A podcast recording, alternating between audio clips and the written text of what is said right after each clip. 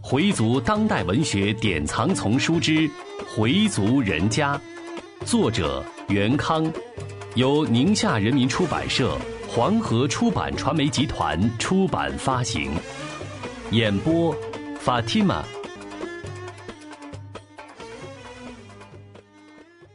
第四十五集是谁说了算？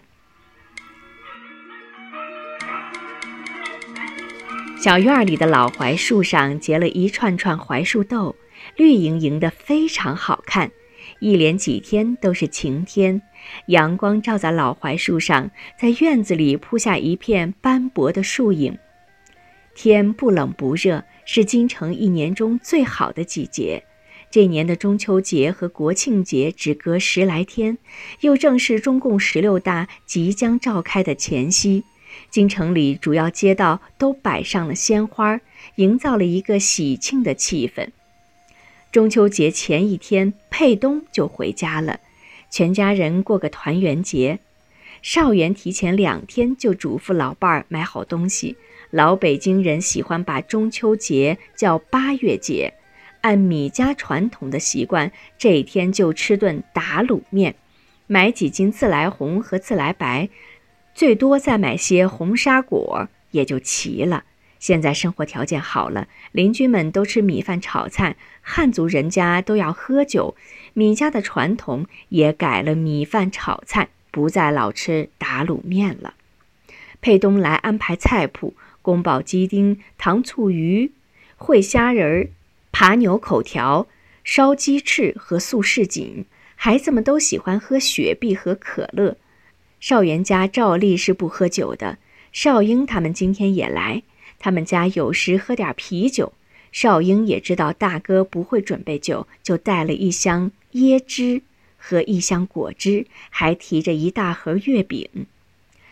佩南、何晶带着学开先到了，少英他们三口是后到的。佩南他们买的是自来红和自来白，因为他爸喜欢吃，还给母亲买了几样蛋糕。佩东在厨房没法出来招待客人，佩南夫妇就在北屋给长辈们沏茶倒水。少元的屋里一扫往日的清静，充满着和谐与温馨。佩南问：“我姐不来呀？”母亲说：“没说不来呀。”正说着，佩蓉带着小肖就到了。少英说：“这人呐，真不经念叨，说曹操，曹操就到了。”佩东的妻子春秀现在还在超市里加班，回不来。大家高高兴兴地说着话儿，佩东的菜就一盘一盘地端上了。佩南还是担任跑堂的。少元的北屋一下子挤了十多口。少英给老太太买了辆轮椅。佩蓉把奶奶推到父亲这屋来，裴楚江还拿了一台家庭用的数码摄像机，把全家大团圆的场面给录了像。大人们面对摄像机的镜头，多少有点拘谨；孩子们一个一个欢呼雀跃，做着各种怪动作。一家人团团圆圆地吃着饭，几个孩子一边说笑，一边分吃着月饼。少元心里非常高兴，老太太的病情基本稳定了，虽然大脑还是不是很清楚，但有了轮椅也能够出来活动活动了。老三少丽来了电话，说公司那边有事，晚上又有应酬，就不过来了。老太太也没提他。少元说：“今天啊，就差他二伯和三伯两家，要不就都齐了。”老伴儿说。他们要都来呀，咱们就得开两桌了，这屋啊摆不开了。少元接着说：“假如咱们这里要危房改造，说不定以后啊还能住进楼房呢。”佩南说：“住上楼房可就宽绰了。您看我老姑那厅多大，坐三十多人没问题。”少英问：“大哥，拆迁有消息了吗？”少元说。现在都是听人家这么议论，谁也说不准。佩南说：“老百姓的议论没个准儿，都是道听途说。什么时候拆迁办的大布告一贴出来，那就有准信了。”那倒是，谁不盼着拆迁呢？老住这破房子。二零零八年北京还要举办奥运呢，外国人一看你们中国人就住这么破旧的房子啊！佩东说着，佩南反驳他：“大哥，这你就错了，人家老外就喜欢看咱们这老北京的旧模样，全是高楼大厦，那还叫北京啊？人家就爱看咱们这四合院、小胡同、小平房。”佩东说：“反正这破房我是住腻了。”这时，老太太突然说话了：“这是祖产。”大家当时都一愣，接着就像炸了锅，大家七嘴八舌的说上了。老太太说话了：“这是祖产，你奶奶的这句话说的真是点儿上。”少元说着，接着丁宝香冲着儿子说：“还是老太太说的对，这是祖产。你嫌破，有本事挣大钱买楼房去，我还就愿意住这小破房。”裴东没再说话，裴楚江把话岔开：“裴东，说说你们厂子情况吧，我跟你老姑总惦记着呢。”佩东兴奋起来，先谈了谈厂子发展的情况，然后就说起跟黑子去广东的情况。南方人跟咱北方人就是不一样，人家见面就是谈生意，谈怎么挣钱，大家整天都忙忙碌碌的。裴楚江说：“北京人的参政意识比较浓，比较关心政治，这也是件好事儿。”裴东说道。要是时间够的话，我还想到上海去趟，访问访问咱们原来的那家分号，不知道现在有没有后人了。少元说：“有的话，恐怕也是孙子辈儿的人了。”哈老太太似乎听懂了大家的议论，一个劲儿的点头。少英看了，高兴地说：“你们看，老太太好像明白咱们在说什么了。”中秋已过。天气就渐渐变凉，尤其是一早一晚得穿夹衣了。丁宝香的腿又开始疼了，走路一瘸一拐的，但还可以骑上小三轮上早市买东西。少元照例去清真寺礼拜，日子就这么一天一天平静地过着。关于拆迁的消息越来越多，周围邻居都在议论。说有几家开发商都看中了这块地，北起西亭胡同，南到清真寺街南两百米都属于拆迁范围。听有的乡老说，清真寺算古建筑要保留；又有的乡老说，清真寺保留是保留，但大殿西面要占去一半，北面也要切下一块。少元听了，心里很不安。要真是这样的话，不仅他们学习的地方没了，水房没了怎么办？还有院里的那块石碑也得挪地方。有的乡老说，开发商已经答应了，清真寺的水房另盖新的，再给清真寺补偿几套住宅。乡老们还说，区伊斯兰教协会的人已经同意了。这一来，寺里的乡老们议论纷纷。这怎么行？一协怎么能这样办？清真寺是穆斯林的共同财产，当年是用大家的钱买下的这块地，房子也是众人的钱盖的，有碑为证。清真寺周围的一些没有后代的乡老归真后，他们的房产就无偿捐赠给清真寺了，清真寺又把这些房出租，租金全归清真寺。这些房子怎么处理也没人提。少元和乡老们商量着，决定去找医协的临时负责人马小怀。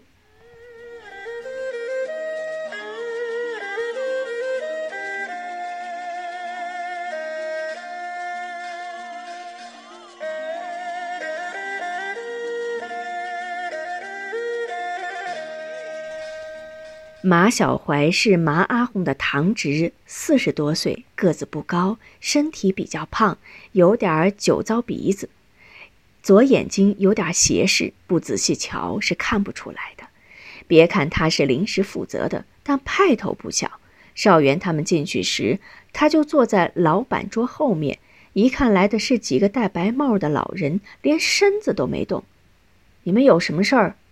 少元有个不大不小的缺点，无论见什么样的领导，总是毕恭毕敬，一副谦恭的样子。对马小怀也不例外。他本来就爱弓腰，见了马小怀，腰就弓得更厉害了。哎，马主任，我们找您说个事儿。马小怀爱搭不理地说：“说吧，什么事儿？哎，就是清真寺。清真寺，清真寺的事情不是由寺管会负责吗？寺管会，我我们没有寺管会呀。那就找寺里的阿訇。不是，我们是说拆迁的事儿，拆迁的政策都没定。”将来会有政策的，你们放心。马小怀想三两句把他们打发走，米少元还是耐着性子说：“不是那个，我们听说。”马小怀又打断他：“哎呀，别老是听说听说的，你们不要去听小道消息，不要听信谣传。政府会有政策的，政府会把政策交给群众。”交给大家，让大家心明眼亮。你们现在什么都不要听，一句话，相信党，相信政府，啊！说着站起来，像送客的样子。钱乡老说：“我们听说开发商要占清真寺的寺产，所以才来的。占寺产？什么寺产？都是公产嘛！公家的事儿，你们不要往里掺和。”米少元有些急了：“啊，清真寺是我们大家的，凭什么不准我们过问呢？”“好，好，你们说，你们说。”“我们听说啊，这里要拆迁盖楼，清真寺大殿以西的那块地和北面的一块都要占，十几间房和水房都要拆，这怎么行啊？”这可是清真寺的寺产，清真寺的寺产是受国家保护的。况且这么一拆，清真寺的整个格局全都给破坏了。这座清真寺是市级文物保护单位，文物保护单位周围的环境都不能破坏，文物本身就更不能破坏。马主任，您是负责的，我们必须得跟您反映。这可是个大问题呀！少元一口气说了这么多，没让马小怀插嘴。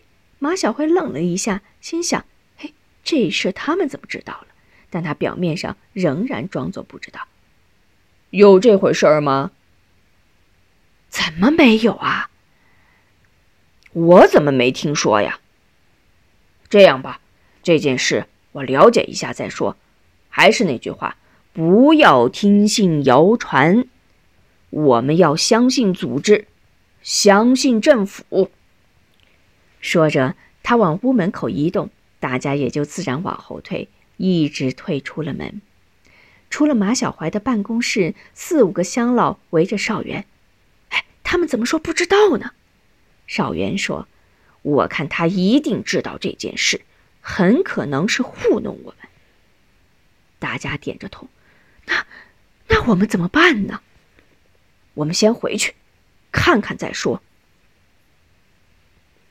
过了没几天，清真寺的院里卸了几车新砖，来礼拜的乡老们以为是要修什么地方，也没在意。又过了几天，来了七八个外地民工，开始在大殿后垒墙。少元他们就问他们垒墙干什么？民工说：“谁知道？让我们怎么干，我们就怎么干。”米少元又问：“你们在这儿施工是谁批准的？”施工头说：“这我们怎么知道？上面让我们在这儿干活，我们就在这儿干活。”米少元跟几个乡老商量了一下，说：“走，找马小怀去。”少元他们又找到了马小怀，问他清真寺大殿后垒的那道墙是干什么用的。马小怀又装傻充愣：“哦，是吗？在哪里垒墙？我问问他们。”然后就装模作样的打电话拨了一个号码，听半天说没人接，然后又拨了一个号码说占线。大家耐心地看着他，今天他必须得有个答复。马小怀看看大家似乎是非要闹出个水落石出不可，就又开始拨打电话。对方接了，马小怀面对着话筒大声说：“他们问垒那道墙的事儿。”“对呀，啊，嗯，是啊，什么时候说的？”“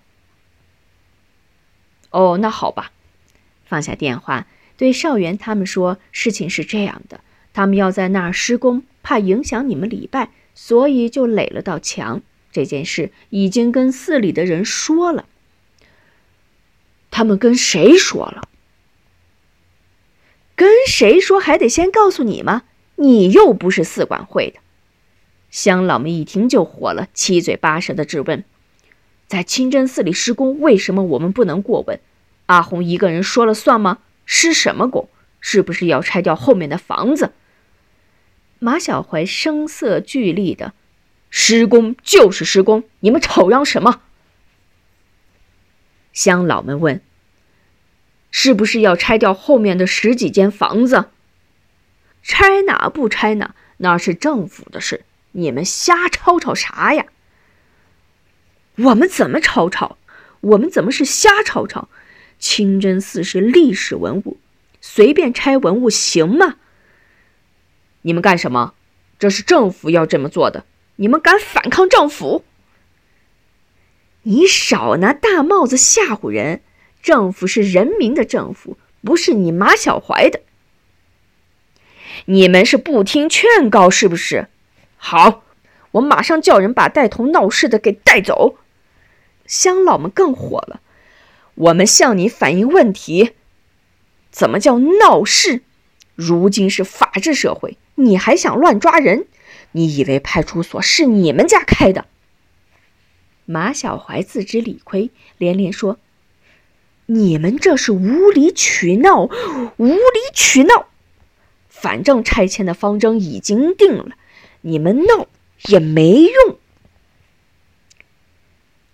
看样子。”你们是坚持要拆了，好，我们向上一级反映。马小怀翘起了二郎腿，一条腿上下颤动着，一副满不在乎的样子。反映去不？马小怀的举动激怒了众乡老，离开了办公室。有的说，要不是怕犯错误，真想揍这小子一顿。少元说道：“我们不能蛮干，要找一些相关的政策。有了政策，我们就好说了。另外，光凭我们嘴说不行，得找人写个书面意见，反映给上级有关部门。”少元回到家，就给二女儿佩蓉打电话，把清真寺里发生的事情跟佩蓉讲了，让佩蓉给找找有关保护古建筑的政策，找到后给尽快拿来。他又发动大家找一些懂得拆迁政策的人请教一下，他们还自己调查了属于清真寺财产的住房情况，一调查才发现这是一个不小的数字，总间数达到一百八十多间，如果每间按十平方米计算，就有两千来平方米，这是一笔巨大的财产呀。过了几天，佩蓉把相关的文件复印了一份送来了。佩蓉还说，她咨询了一个律师，律师说，如果你讲的情况属实，他们这样做肯定是违反法律的。少元听了，心里更有底了。现在需要有个人帮助他们把材料整理一下，可是找谁呢？他想到了二弟邵恒。邵恒接到大哥送来的材料，仔细看了两遍，觉得事实已经很清楚了，稍微梳理一下就行。于是他摊开纸笔，开始考虑如何写。在思考时，他想到。马小怀这个人物是问题的关键。从大哥反映的情况分析，马小怀这个人可能有些问题。他应该知道开发商要占清真寺的地方，说不定这里还存着权钱交易。假如他没有个人利益问题，怎么能置清真寺和乡老们的利益不顾，而去迎合开发商的需求？这里面肯定有猫腻儿。但现在一没物证，二没人证，不好轻易下这个结论。但他把自己的考虑告诉了大哥。